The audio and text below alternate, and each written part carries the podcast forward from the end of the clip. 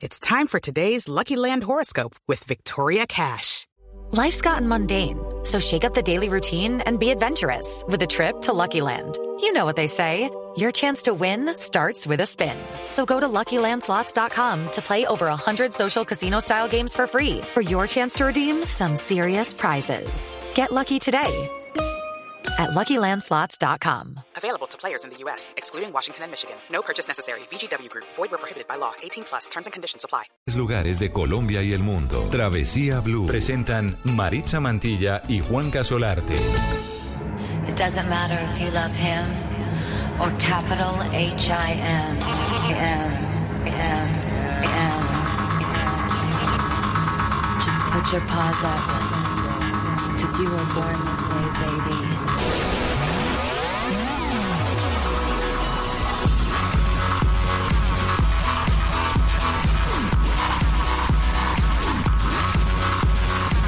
My mama told me when I was young, we're almost superstars. She rolled my hair, put my lipstick on, in a glass of purple dry. There's nothing wrong with loving who you are, she said, cause he made you perfect, babe. So hold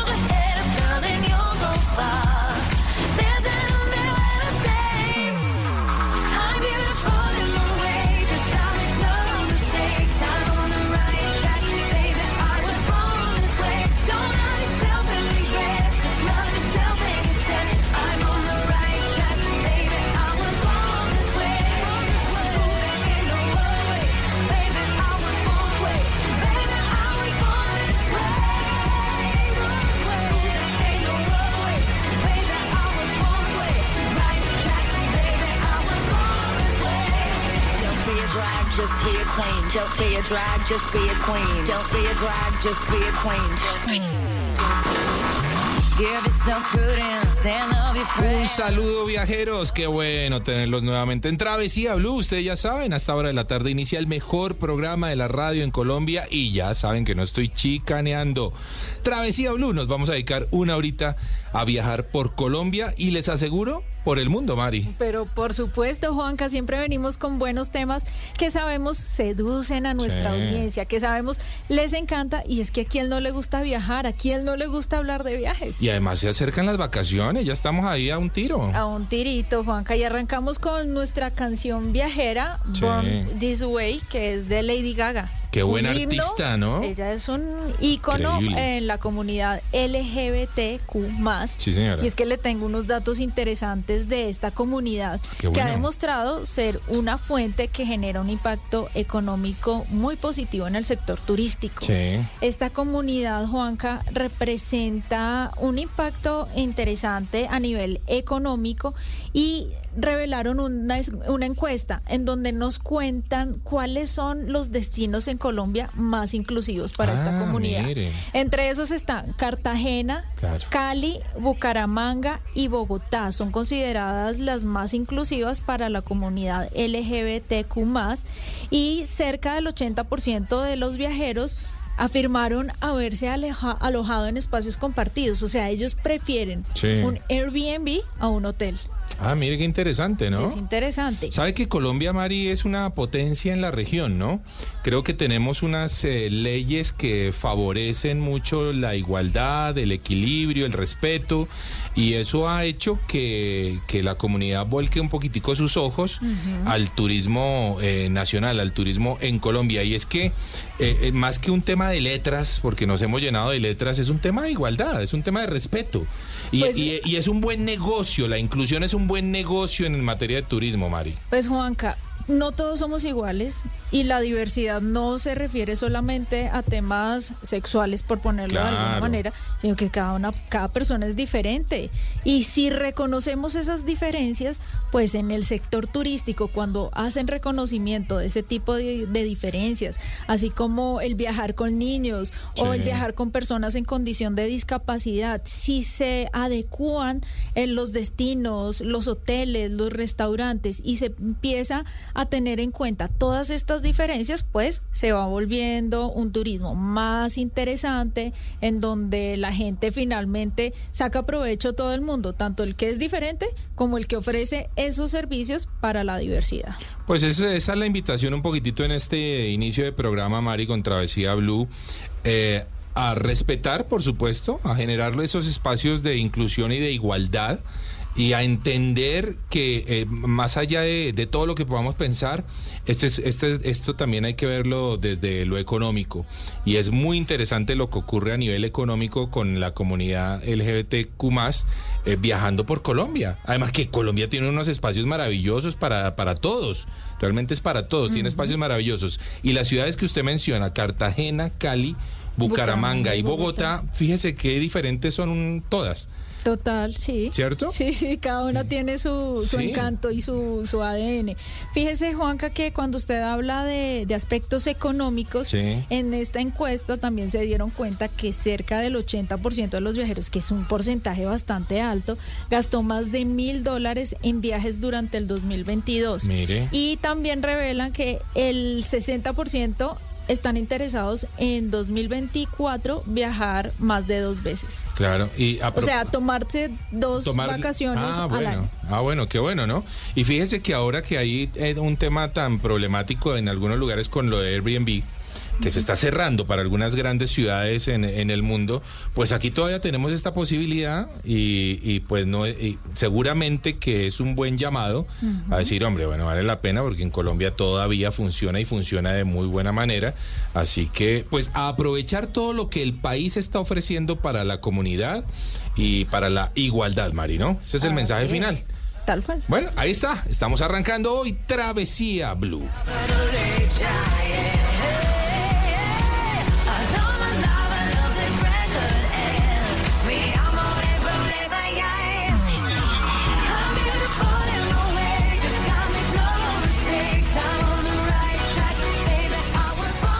Si tiene tiempo libre y aún no sabe qué hacer o para dónde arrancar, aquí en Travesía Blue, este es nuestro recomendado.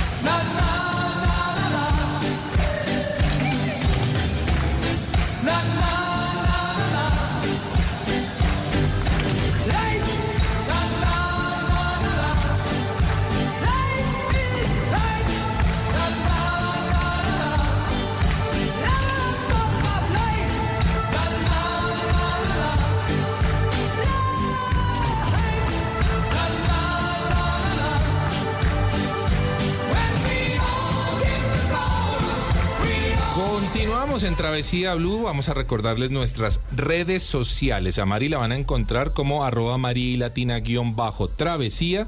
Y el mío es arroba de viaje con Juanca. Esas son nuestras cuentas de Instagram, TikTok, Threads. ¿Usted todavía sigue en Threads? Eso como... No, eso creo que murió. Eso no tuvo mucho Eso éxito. nació muerto esa Sí. vaina. ¿eh? Pero nació muerto con 100 millones de seguidores, así que Y no está tan loco. Sí, ¿no? O Yo sea, no veo mucho movimiento. no hay mucho eso. movimiento en esa nueva plataforma. Vamos a ver para dónde va. Oiga, Juanca, dos preguntas. A ver. ¿Le gusta Turquía? Ay, ¿cómo? Claro, es uno de mis destinos favoritos. Bueno, más adelante vamos a estar hablando de este hermoso país Qué que bueno. también está en mi top de lugares por visitar y por volver, por supuesto. Me encanta ese lugar. Y la segunda pregunta, ¿usted ha participado en algún evento de running? ¿Ha corrido alguna carrera? No, yo ¿3K? no, ¿1K? no, yo he corrido 100K y eso persiguiendo a mi perro cuando se me escapa. 100K es harto. ¿100 metros? Ah, 100 metros. Ah, bueno, no, entonces son 100 M. 100 M persiguiendo a mi perro. Muy flojo. Oiga, le Usted quiero. sí, ¿no? Yo sí, me Sí, gusta, me, me gustó el, el hecho de correr, es como una forma de conectarse Sí. con uno mismo. Y hay eventos de estos a lo largo del país y a lo, en- alrededor del mundo en donde la gente va tras una meta, Sí. pero la competencia es con uno mismo, ni Claro. siquiera es con, con el del lado. Bueno, cuando uno no es un pro, ¿no? Cuando uno no es un pro. Exacto. Exacto. Pero yo creo que para el pro también, ¿sabe? Es como algo tan interior como de la fuerza que uno pueda tener. Bueno. Y le quiero contar, Juanca, que estos eventos, siguiendo con el tema de Platica, tienen un gran potencial económico. Solo tres carreras movieron más de 20 mil millones y 4 mil empleos en 2022. Epa. Así que vamos a entrevistar a Jorge Andrés Orozco. Él es cofundador de una de las carreras eh, que se llama Corre mi Tierra, que está próxima a llevarse a cabo en Bogotá. Jorge, bienvenido a Travesía Blue. Mari, Juanca, un gusto saludarlos. Jorge. Jorge, me imagino que usted debe ser corredor. Me encanta, me encanta hacer ejercicio, digamos que corro también, pero no es mi, no es mi fuerte correr. Ah, Y entonces, ¿de dónde nació esta idea de crear un evento como Corre mi Tierra? Pues es impresionante. Imagínense, Cristi y yo somos esposos, mi esposa, eh, tenemos cinco hijos y hace unos eh, 15, 18 años yo tomé una mala decisión en una inversión de una franquicia española que compré y Sí. perdimos todo. Oh. Y en esa pérdida que tuvimos, en ese fracaso, eh, como estábamos tan mal económicamente, lo único que podíamos disfrutar con dos hijos que teníamos en ese momento era salir a hacer ejercicio los fines de semana y no nos valía ni un peso. Y entonces ahí empezamos a, a enseñarle a nuestros hijos a ganar y a perder. Hacíamos unas carreras de una cuadra, eh, a dosificarse en cómo se debían hidratar. Y a partir de ahí surgió ese amor por el running. Yo empecé a correr mucho, más como tú decías ahora que me encantó esa introducción que dijiste, más porque me interesaba a mí sentirme bien conmigo mismo, no me interesaba ganarle a nadie. Oiga, Jorge, en el 2000, sí, Cuando- y de ahí nació Corre mi Tierra. cuando vaya a hacer la carrera esa de una cuadra que mencionó, me inscribe, por favor. A esa- Eso es para Juanca. Sí, esa me inscribe. Quedo inscrito. Sí. Ay, no. Y ojalá a mí solo, a ver si gano. De repente, ¿no? Uno sabe. O- eh, no, la verdad Ahí es Lo que... importante no es ganar. Mm, eh, Exacto, a eso voy, Jorge. Muchas veces uno, uno se inscribe a esa vaina. Todos tenemos un espíritu competitivo, hay que decirlo, porque todos queremos ganar. De alguna forma en la vida todos queremos ganar. Pero creo que cuando uno se enfrenta al asfalto, al pavimento, hay una cosa distinta y uno lo que quiere es terminar. Uno dice, bueno, Claro. mi reto es acabar esta vez, ¿no es cierto? No, no, no quiero ganarle a nadie, quiero yo cruzar la meta y sentir esa tranquilidad y sentir esa rico. alegría, porque usted lo ha logrado ya, María, a propósito. Sí, eso se siente muy bien. Bueno, ¿qué es? Quedé, quedé lesionada con muchos aprendizajes, pero, pero lo logré. Por supuesto. ¿Qué lecciones deja, deja o debería dejar este Corre mi Tierra, Jorge, para la gente que va a participar? Que, es que yo creo que lo más bonito que tiene Corre mi Tierra es ese nacimiento que tiene a través de un evento de amigos, de familia, donde lo importante es disfrutar corriendo o disfrutar haciendo ejercicio. Mm, Nosotros siempre decimos, para nosotros es igual, proporcionalmente es igual de importante quien llega de primero que quien llega de último. Lo que pasa es que el que llega de primero está acostumbrado a poder ganar, pero el que llega de último ni siquiera está acostumbrado a levantarse de la cama. O sea, ya el solo hecho de levantarse es un esfuerzo gigante. Mm. Entonces, par- por eso para nosotros cua- todos somos ganadores. Cualquier persona que pasa por la meta de corre mi tierra se le pone la cinta de meta. Ah, qué bueno. Si ustedes se dan cuenta, en las Ah, competencias normales, la cinta solo se le pone al primero, en Corre mi Tierra no. En Corre mi Tierra se le pone a todos porque tú eres un ganador. El solo hecho de levantarte y salir a correr o hacer ejercicio y caminar es te, te convierte en un ganador. Eso es lo más bonito que tiene Corre mi Tierra. Jorge Andrés, el turismo, ¿cómo, ¿cómo involucran ustedes a los turistas o cómo han visto que los viajeros llegan a estas ciudades, a las diferentes ciudades donde ustedes han hecho estas competencias eh, y cómo ellos se involucran con los corredores y con los comercios que viven alrededor de estas zonas donde se hacen las competencias?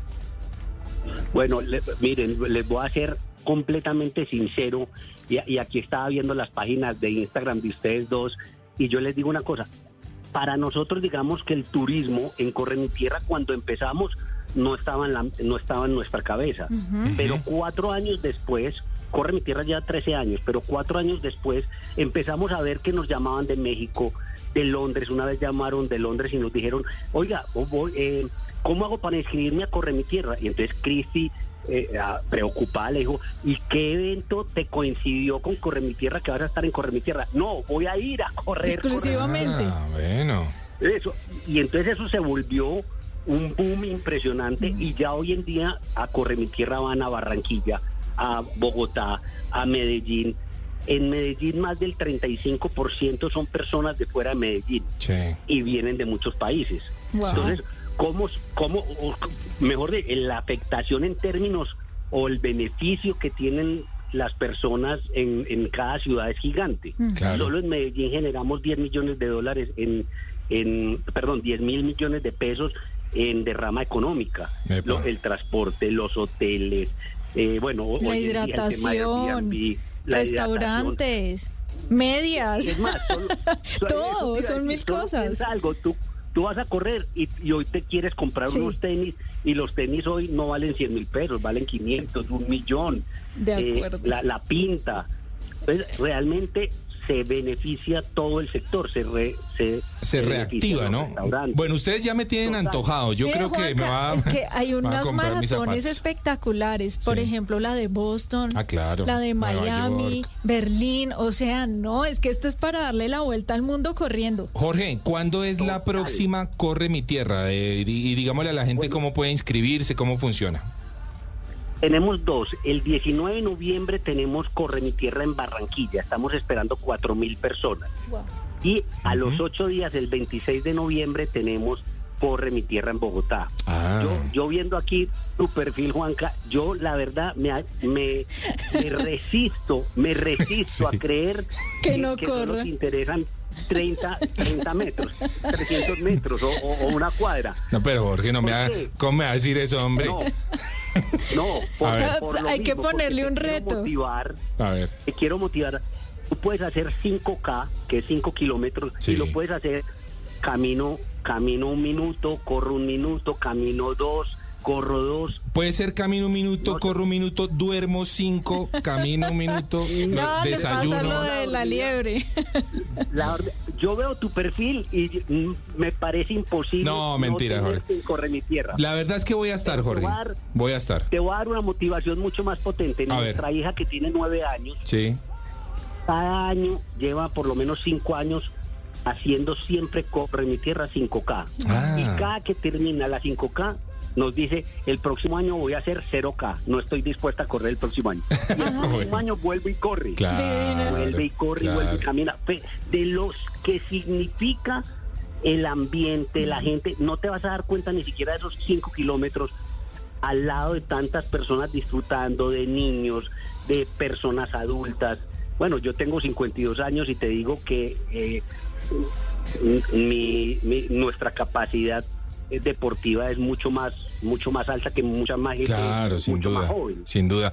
Bueno, Es Jorge, un tema de la mente. Entonces, invitarte. Comprometido. Mari también. Sí, señor. Yo ya estoy No, inscrita, No Jorge. es para que la corras, puedes caminar y correr. Jorge, recordémosle a, la- a nuestros oyentes las redes sociales eh, para que puedan seguramente por allí eh, entender el tema de cómo inscribirse a estos próximos Corre mi Tierra en la ciudad de Medellín y en Bogotá. ¿Cómo los En encontramos? Barranquilla y Bogotá. Barranquilla y Bogotá, perdón. Ba- Barranquilla, Bogotá este año y el próximo año ya en Medellín de nuevo. Muy bien. Corremitierra.com, es muy fácil. Corremitierra.com.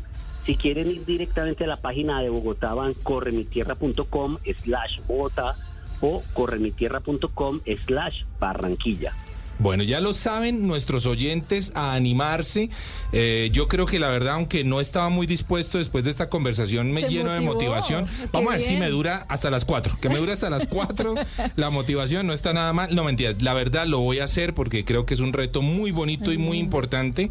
Hay que prepararse un poco, ¿no? No, no vaya a hacerlo así como tan Sí. de la nada. Ah, bueno, Fíjese en los zapatos, en unos buenos tenis, que no los vaya a estrenar, ya tenga los amansaditos. Eh, Así va a ser, no lo voy a hacer. Jorge, total. Muchas gracias Jorge por haber estado en Travesía Blue.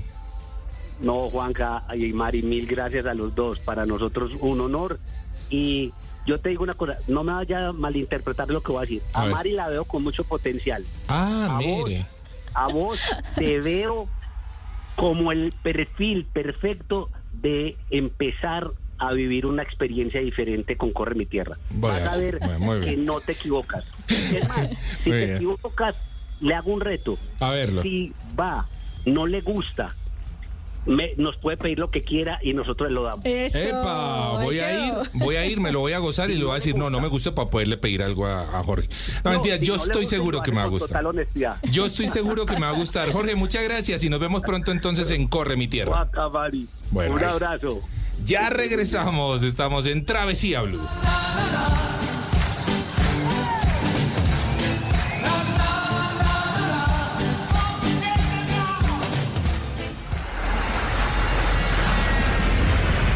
Estás escuchando Travesía Blue.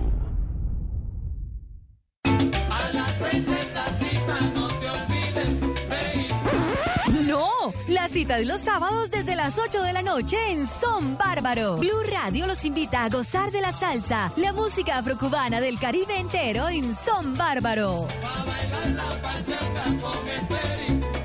Para cumplir la cita de los sábados en Blue.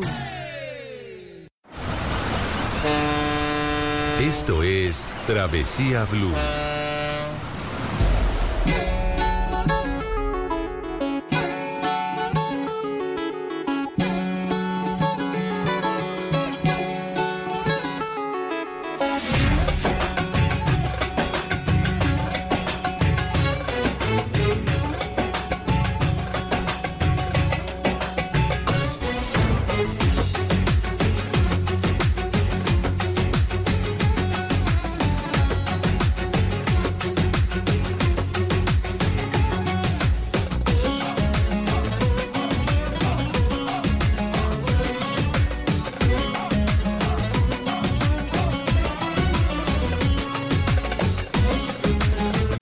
It is Ryan, and I was on a flight the other day playing one of my favorite social spin slot games on chumbacasino.com. I looked over the person sitting next to me, and you know what they were doing? They were also playing Chumba Casino. Coincidence? I think not. Everybody's loving having fun with it. Chumba Casino is home to hundreds of casino style games that you can play for free anytime, anywhere even at 30,000 feet. So sign up now at ChumbaCasino.com to claim your free welcome bonus. That's ChumbaCasino.com and live the Chumba life. No purchase necessary. Group. Void prohibited by law. See terms and conditions. 18 plus.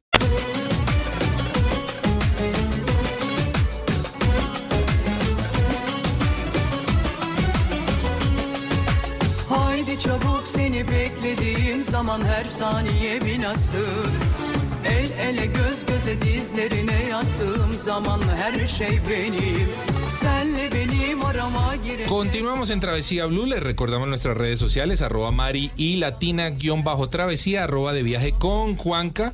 Bueno, yo ya me arremangué, Mari, el buzo, me quedó un poquito la barriga eh, para, Ah, para hacer el baile. No, hombre. Ese- eso no se baila así, Juan. Este no es el baile. No, no, no, no, no. Esto tiene otra connotación. Ah, bueno. Eh, yo- bueno, vamos a aprender un poco de Sí. eso en la siguiente conversación, porque hemos invitado a Juan Camilo Vergara, muchos de ustedes lo conocen, él es historiador, PhD, divulgador de la cultura, con sus años de estudios rigurosos busca propagar conocimientos sobre historia desde la pasión y la emoción, y me consta porque asisto a muchas de sus charlas en YouTube y es una manera maravillosa de viajar. Juan Camilo es un duro, un pilo y hace que la historia suene entretenida, no aburrida como algunos eh, piensan que es la historia. Así que Juan Camilo, bienvenido a Travesía Blue nuevamente después de hace que dos años. Sí, dos años. Mari Juanca, muchas gracias por la invitación. Es un placer estar otra vez acá. Y un saludo para ustedes y para los oyentes. Esa voz seguramente ya la gente la reconoce y ya saben de lo que vamos a hablar hoy. Pues bueno, Turquía. Turquía cumple 100 años y nos preguntamos cómo puede ser Turquía una república tan joven cuando sabemos que tiene una historia milenaria. ¿Qué pasó ahí? Pues este, este es un país que surgió realmente como nación hace muy poco, en ese periodo en el que muchos pueblos querían su independencia y empezaron a buscar qué los hacía diferentes de los otros y los turcos empezaron todo un proceso de identificarlo hasta que a principios del siglo XX eh, le dieron la espalda a su imperio y decidieron crear un Estado-nación, un Estado-nación como el Estado checo, como el Estado ruso y, y muchos otros. Bueno, Juan Camilo, muchas personas saben de Turquía porque gracias a Caracol Televisión empezaron a llegar novelas turcas bonitas, románticas, que nos iban mostrando paisajes bellos. Y curiosamente las agencias de viajes tuvieron como una buena idea de conectar esas novelas y empezar a llevar personas a este destino, un destino que no es caro, que tenemos un vuelo directo con la aerolínea oficial de Turquía que nos lleva eh, en cuántas horas? Como en 11 horas. o- 11 horas. Sí. Y empieza uno a descubrir un país que es súper interesante, que eso es como abrir una enciclopedia y aprender, aprender a cada paso. Queremos, Juan Camilo, llevar a nuestros oyentes en ese recorrido, en un recorrido en donde reconozcan primero la ciudad de Estambul, que no es capital de, de Turquía, pero sí es por donde debemos iniciar el viaje, ¿verdad? Completamente. Esta es una de las ciudades más apasionantes del mundo, una, un cruce de caminos, de culturas, una ciudad con un futuro y un presente vibrantes. Claro, eh, bueno, ¿cómo es ese tema de Estambul? Que está un poquitito en Europa, un poquito, ¿cómo, cómo es la cosa? ¿Cómo lo, lo- lo hacemos entender a los oyentes? A ver, históricamente en, los emperadores romanos escogieron este lugar porque es el cruce de caminos por excelencia del planeta. Si uno va del norte a sur, de oriente a occidente, tiene que pasar por Estambul. Eh, y la razón es que este es un pequeño estrecho que une el Mar Negro con el Mediterráneo y el que controle las dos orillas realmente controla las comunicaciones de Europa, del norte de África y de Asia. Nada más y nada menos. Ah, vea, qué Mire, interesante. que, ¿no? que es divino y para que la gente lo vaya, se lo vaya imaginando, sí, es así. Es una ciudad que está entre dos continentes, unida por puentes, por unos puentes maravillosos y todo es mágico. O sea, las personas se paran allí y pueden ver muchas cúpulas como en forma de cebolla, que, que son las mezquitas. Se escuchan los llamados a la oración desde diferentes lugares. Eh, el olor a una comida deliciosa, gente bella porque tiene unas facciones y rasgos hermosos, tanto hombres como mujeres, y gatos. Me encanta. no sé por qué hay tantos gatos allá, pero son una maravilla. Ahora, eh, Juan Camilo, si tenemos que visitar lugares icónicos que nos mm, ubiquen en la historia de esta ciudad, ¿cuáles serían esos lugares? Bueno, yo creo que el edificio sin dudas más importante de la ciudad es eh, la Basílica de Santa Sofía, hoy en día una mezquita, eh, porque fue la iglesia cristiana más importante de todos los tiempos y se convirtió en la mezquita más importante del mundo islámico durante muchísimo tiempo. Entonces, creo que es el único edificio que reúne a las culturas del mundo más que dividirlas. Eh, y por eso y por su ubicación geográfica, porque es como una especie de perla sobre la ciudad, creo que eh, Santa Sofía es el edificio por excelencia de la ciudad. ¿Qué hay alrededor de Santa Sofía que pueda complementar nuestra visita? Mira, en, alrededor Santa Sofía se encuentra en un barrio, el barrio del Sultán Ahmed. Eh, y este es el barrio histórico donde siempre estuvieron los palacios imperiales de los romanos, de los bizantinos, pero también los palacios de los sultanes otomanos. Entonces eh, nos encontramos con el palacio de Topkapi, Sí. nos encontramos con la mezquita azul, por ejemplo, una joya Divina. espectacular, eh, la iglesia de Santa Irene, una de las iglesias más antiguas del planeta, eh, construida por primera vez en la época de Constantino el Grande Sí. y después reconstruida unos siglos más tarde, por ejemplo. ¡Qué maravilla! No, es que es interesantísimo, ¿no? Cuando uno escucha esto y luego dice, Turquía celebra 100 años, uno dice, pero espera un momentico, ¿no? O sí, es muy joven con, no, con lo que le decíamos, tanta claro, historia. Es increíble. Juan Camilo, uno de los lugares que más me disfruté en mi visita a Estambul fue el Gran Bazar. Ah, Y ese lugar es muy especial porque sigue manteniendo como esa originalidad con la que fue creada, que era donde a donde llegaban todos los mercaderes que venían haciendo la ruta de la seda. Hablemos un poquito de eso para que cuando la gente visite ese mercado no sea solo para comprar dulces, especias o Que no una está mal, ¿no? lámpara, que, no está mal, Mm. pero que sientan el poder de estar caminando por esos caminos. sí. Sí, pues sí, eh, exactamente. Más allá de, de los postres de pistacho y todas estas delicias turcas que encontramos allá, es un lugar emblemático, el punto final de la ruta de la seda. Y las personas suelen creer que el, el Gran Bazar es un edificio solamente, que sí lo es. Es el primer centro comercial de la historia, nada Qué más lindo. y nada menos.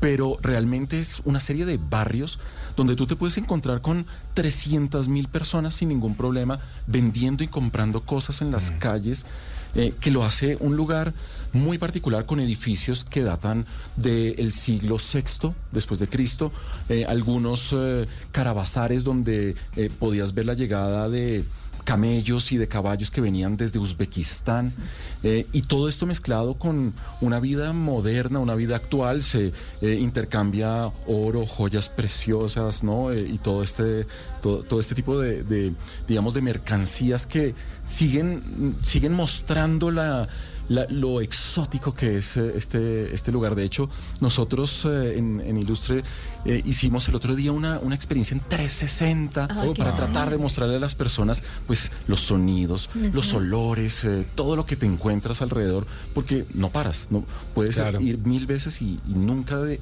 con- conoces completamente el lugar. Por supuesto. Juan Camilo, eh, pregunta uno de nuestros oyentes, ¿qué, tan, ¿qué tanto nos parecemos o nos distanciamos eh, culturalmente los colombianos eh, de, de- de la gente en Turquía? Esa es una muy buena pregunta porque para mí, yo tengo muy buenos amigos turcos. Sí. Eh, y el humor, eh, la generosidad, eh, la, la lealtad, la- el respeto por el extranjero es algo que compartimos. Bien. Físicamente nos parecemos muchísimo. La alegría, yo creo que la alegría es algo que los turcos eh, muestran de principio a fin y eso los hace unas personas muy especiales, eh, unas personas eh, en las que uno siempre, siempre puede confiar. Tengo un- un- una anécdota muy, muy bonita. Cuando yo fui a Turquía la última vez, estaba con mi hija de, de- con mi hijo de tres meses Sí. eh, y por donde yo pasara, las personas sacaban sillas de sus casas para que nos sentáramos, Ah, le daban eh, golosinas, le daban agua a los Sí. niños. Era una cosa impresionante realmente Wow. esa generosidad. La generosidad, ¿no? Qué bueno. Juan Camilo, el Islam, esta religión que para nosotros en Occidente es un poco estigmatizada, a mí me pasó falta de conocimiento. Cuando llegué allá eh, me asusté cuando escuchaba a- al imam ca- eh, cantando y narrando esos versos. eh, y, y yo decía, qué miedo, o sea, en cualquier momento me va a explotar algo Claro. aquí cerca. Hablemos un poco de eso y tratemos de romper ese prejuicio para las personas que están pensando en ir y que de pronto sienten temor de ver a las mujeres cubiertas, eh, a los hombres pues eh, orando en un sitio diferente al de las mujeres y en ciertos horarios cuando extienden su alfombra y todos miran hacia un mismo punto. Sí, yo creo que desafortunadamente el Islam como religión y civilización ha sufrido de una mala, de una mala prensa, pero realmente cuando uno está allá se da cuenta que primero hay una belleza, una, una parte estética del Islam que es Sí. muy atractiva, el llamado a la oración que se la san es, eh, es una poesía. Tal cual. Eh, y justamente cuando hablamos de Turquía tenemos que entender que podemos aprender mucho de Turquía y del Islam. Porque Sí. Turquía fue el primer país de Europa que permitió que las mujeres entraran al Parlamento, antes que Francia. Wow. ¿sí? Ah, Entonces, en términos de eh, laicismo, de participación política de la mujer, los turcos van muy adelante con respecto a otros países, como los franceses o como, Sí. como otros, eh, que critican justamente este Islam como algo eh, conservador, algo reaccionario. Y en Turquía justamente tenemos un perfecto ejemplo de un país moderno, de un país eh, volcado al futuro, pero que es islámico, ¿sí? y, que, y que asume completamente su, su identidad. Oiga, qué bien habla Juan Camilo de Turquía. O sea, me, me- me gusta la propiedad con la que se siente esta conversación porque se nota que es un lugar muy especial para usted. Ahora, yo pienso, yo siento, eh, Juan Camilo, creo que Mari y yo tuvimos la oportunidad de estar en ese lugar. A mi, a mi gusto, uno de los sitios de turismo más importantes que tiene el planeta y es Capadocia. Y sin lugar a dudas, esa experiencia de los globos. Tratemos de, descu- de- de describirle a nuestros oyentes qué es Capadocia y qué es lo que se vive allí tan especial. Sí, pues Capadocia es para mí el lugar más cercano a Marte. primero de todo, en su topografía. Es un lugar que es una especie de desierto con unas formaciones eh, de rocas eh, alucinantes Sí. y en el que primero tenemos una, una serie de iglesias escondidas en la mitad de la roca. Pero sobre todo a las 4 de la mañana sale uno y se sube a una canasta, Sí. que es el- la canasta del globo, y de repente como luciérnagas empiezan los globos a inflarse y a, y a- y a tener unos tonos rojizos y azules y empieza el amanecer y ya el globo eh, No, asciende y ustedes tienen 200 globos volando al mismo tiempo, unos por arriba, otros por abajo, todo esto con las corrientes de aire en un ambiente marciano. Eh, es una experiencia realmente alucinante. ¿A cuánto queda Capadocia de, de Estambul? En, en avión está a una hora y veinte más o menos, eh, pero pues el recorrido en carro es muy interesante porque pasa uno por Ankara, puede uno pasar por la antigua capital de los hititas o bueno, diferentes lugares. Entonces viajar por tierra, si bien es más largo, eh, le permite a uno ver la topografía de Turquía que es muy particular. ¿Cuántos días deberíamos dedicarle a un país como Turquía? Uh, Pues cuando nosotros vamos, le dedicamos siempre 15 días en total, contando la llegada y el, eh, Y el regreso. Mm. Sí, porque Y lo hacen suave, no es como tan lleno de actividades todo el tiempo. no, muy suave, nos encanta a nosotros ir a, pues, a unos hoteles muy particulares en Capadocia, justamente, que son grutas dentro Sí. de la roca y todo esto. Entonces, eh, yo creo que sí, 15 días eh, es suficiente. Primero para conocer bien Estambul, que necesita mínimo 6 días, creería yo. Sí. Y el resto del tiempo en alguna ciudad de Asia Menor, sea Éfeso, sea en Capadocia o en- otro lugar. qué lindo, ¿no? ¿Qué decir de Éfeso, Juan? Pues Éfeso, bueno, Éfeso para mí es eh, un viaje en el tiempo. Ajá. Un viaje en el tiempo en la medida en que es la ciudad mejor conservada de la antigüedad. Y uno va caminando por una ciudad que está toda enchapada en mármol brillante, Ah. que bueno, eh, es peligroso ah, incluso porque uno se puede resbalar Claro. de la finura del, eh, del mármol. material. Em, y se- literalmente se siente uno caminando en una ciudad del siglo I, siglo II después eh, No, de eso es increíble, ¿no? A mí Éfeso me, me marcó, o sea, me pareció una ciudad muy bonita se aprende más después de que uno llega de allá y siente curiosidad por, por saber qué pasaba ahí. Por ejemplo, cuando uno, el que es católico y se siente a escuchar los sermones en la iglesia los domingos y dicen carta a Éfeso. Y yo decía, ¿cómo así? O sea, esto aparece en la Biblia y empieza a hacer uno eh, a, a- a como unir lazos y a enterarse de cosas interesantes. ¿Qué pasó con Pablo de Tarso en esa ciudad? Pues Pablo de Tarso es un personaje que mm, primero va a tener una, una influencia en el cristianismo, obviamente, eh, enorme. Es el creador del cristianismo como tal. Y de- en sus diferentes viajes por todo este territorio de Turquía, que se llamaba antes Asia Menor, terminó en Éfeso haciendo una serie de discursos eh, un poco incendiarios en una época Sí. de paganismo, en el teatro que se puede visitar y que está en perfectas Eso me condiciones. encanta. Eso que Entonces- acabas de decir del paganismo, porque Éfeso, como lo decía Juan Camilo, es una de las ciudades mejor con- conservadas de la antigüedad. Uno va allá y se da cuenta que era uno de los lugares turísticos en el mundo. Es decir, la gente iba a Éfeso porque era una ciudad espectacular. Y a uno le vendían souvenirs. ¿De quién? Diferentes tipos de souvenirs, eh, por ejemplo, en el, en el puerto de Éfeso, que hoy en día está lejos del mar porque el, el mar se ha retirado, le vendían a unos souvenirs eh, de la ciudad de Éfeso que eh, solía ser eh, o una abeja o solía ser diferentes figuras, pero también en la época del cristianismo. Claro. Cuando las personas hacían sus peregrinajes a estas ciudades del apocalipsis, Sí. eh, pues entonces también se ofrecían diferentes tipos de, eh, de souvenirs. Qué lindo. Oiga, qué lindo. Eh, eh, Juan Camilo, em, hay, hubo un lugar que a mí me llamó mucho la atención, que me llenó, que tuve un encuentro como muy espiritual, muy, muy bonito, y es la casa de la Virgen María. ¿En dónde se encuentra la casa de la Virgen María? Y, y- y esa casa que encontramos hoy por hoy, ¿era la casa de la Virgen María o se reconstruyó? ¿Hay algo original? A ver, la casa de la Virgen María se encuentra a muy pocos kilómetros de Éfeso mismo.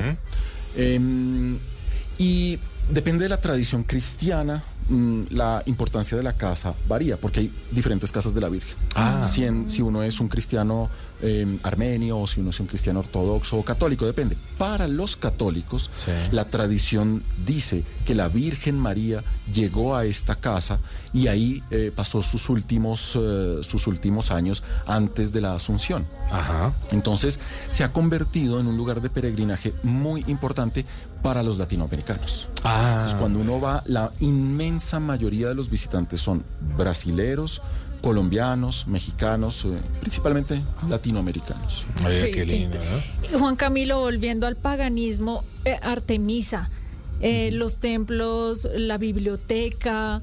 Tengo entendido que uno de esos souvenirs que vendían y que después fueron reemplazados eh, era la figura de Artemisa y después la convirtieron a la figura de la Virgen María. Claro, claro, eh, porque en Éfeso no- se encontraba el templo, uno de los templos más importantes, más grandes eh, del mundo antiguo, el templo de, de Artemisa, y desde la época de los griegos y de los romanos era importantísimo ir a visitar estos lugares porque había turismo.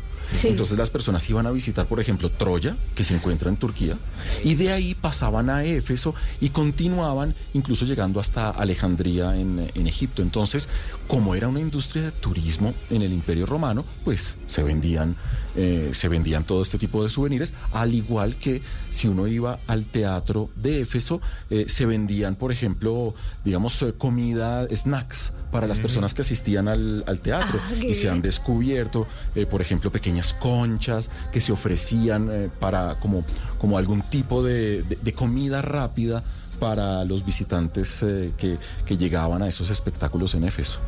No, esto está. Esto está Es Y- y- volver, y, volver además a- hay a que verle la cara a Mari ahí escuchando a Juan Camilo así, atónita. Es que es divino realmente Eh, hablar de sí. Turquía. Hay un lugar muy interesante en su nombre. Yo, yo no sé si estuve allá, creo que sí. Pamu, Pamukkale. Pamukkale. Pamukkale. Sí, Esa es la Pamukkale. Pamukkale. ¿Qué es Pamukkale? A ver, Pamukkale se traduce del turco como el castillo de algodón. Ajá. Eh, en la antigüedad se llamaba la ciudad de Hierápolis. Sí. Y es básicamente un balneario desde la época romana, porque, eh, digamos, eh, tiene unas fuentes eh, de agua bien interesantes que si, si hiciéramos una piscina directamente de estas fuentes, pues se- sería demasiado caliente. Entonces los romanos crearon una especie de, una, una serie de canales para que con el aire se fueran enfriando Ah, estas aguas hasta que llegaran finalmente a unas piscinas más abajo que tuvieran una temperatura Quedaron como escalonadas. quedaron escalonadas y esto se cubrió de, digamos, de diferentes minerales Sí. que los hace ver como algodón y por eso se llama el castillo de algodón. Y es un sitio fantástico en, en un risco donde pues la mejor visita es en el atardecer. Ok. O sea, la escena es fantástica, uno tiene estas termales y del otro lado unas praderas Wow. de amapolas rojas eh, y eh, todo esto en medio del atardecer en unos paisajes fabulosos. Eso es una de las visitas más bonitas que ¿Y yo esa- hecho en mi vida. ese lugar está a qué distancia desde alguno de los puntos que hayamos mencionado? Em, desde Capadocia, normalme- normalmente uno llega a Capadocia y va en carro hasta Sí. Pamukkale. Estamos hablando de unas tres horas, tres horas y media en carro. cerca. Bastante cerca. Sí, es cerca.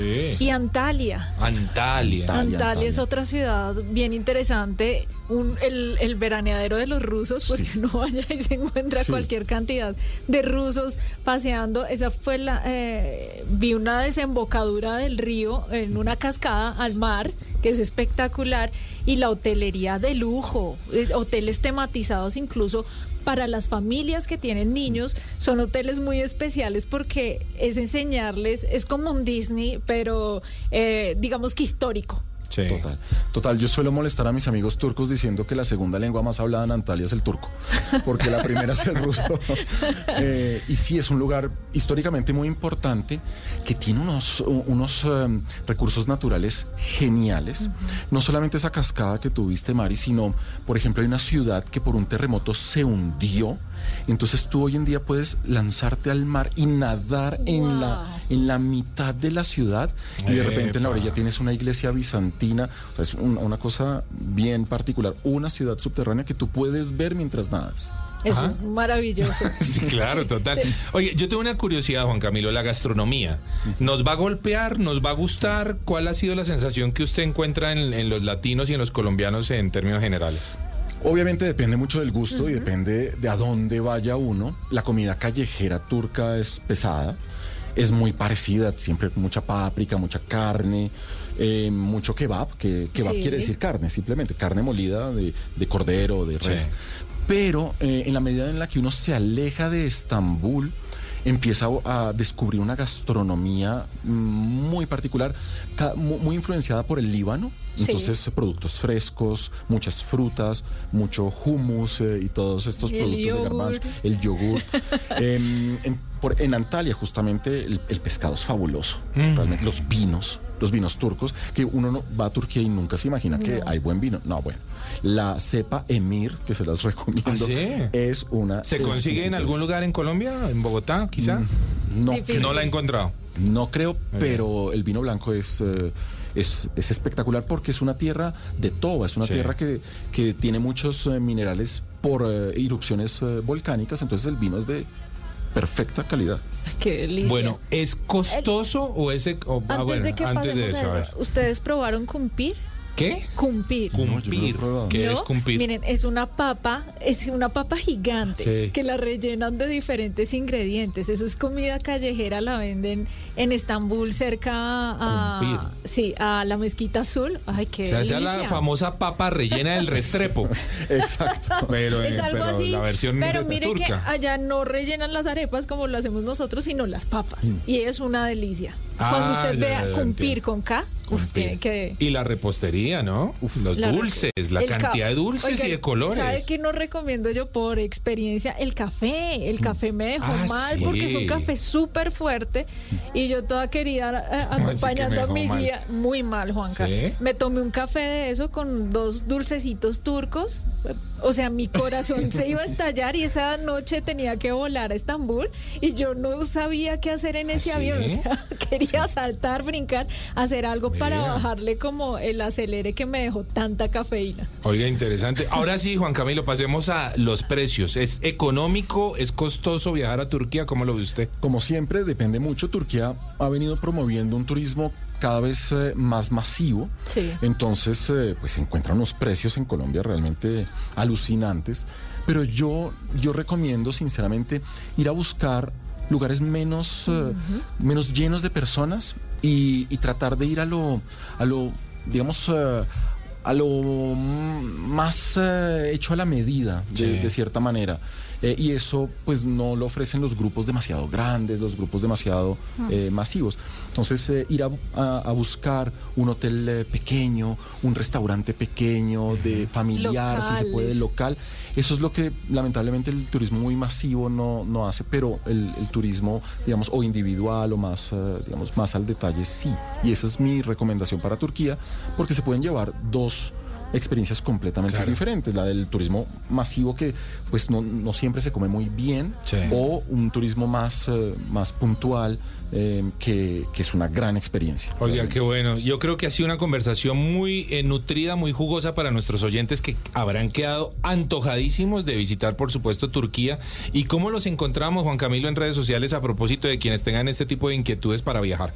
Mira, nosotros tenemos eh, una marca de viajes que se llama Babylon Viajando en el Tiempo, donde nos dedicamos principalmente a ir a mostrar este, este destino de Turquía y nos encuentran como babylonproject.co y en las redes sociales de la misma manera y ahí van a poder descubrir ¿no? todos los destinos, además de Turquía, Sí. Mongolia, Ah, Uzbekistán, unos lugares bastante exóticos eh, y una manera cultural de abordarlos y de aprender. Entonces, babylonproject.co. Exactamente. Así en redes sociales para nuestros oyentes, los que tengan inquietudes, los que se hayan antojado de viajar con Juan Camilo, pues debe ser un lujo absoluto, Total. absoluto. Así que ojalá que, que se estén ya, estén ya curioseando las redes sociales. Juan Camilo, muchas gracias por haber estado en Travesía Blue. Muchas gracias, Mari Juanca, por invitarme. Muy bien. Siempre va a ser un gusto tener a Juan Camilo duda. con nosotros. Se nos va, se nos va Travesía Blue.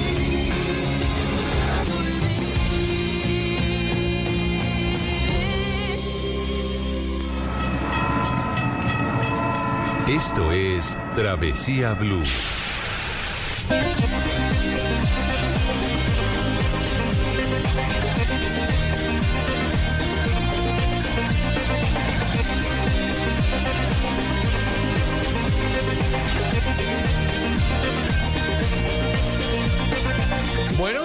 Delicioso hoy, Mari. Maravilloso, ¿cierto? Juanca. Qué, qué programa tan entretenido, Sí. tan nutrido, con muy buena información. Sabemos que nuestros oyentes, además de divertirse, aprenden. Sí, sí, sí. Esa sin es duda. la consigna de Travesía Blue. duda.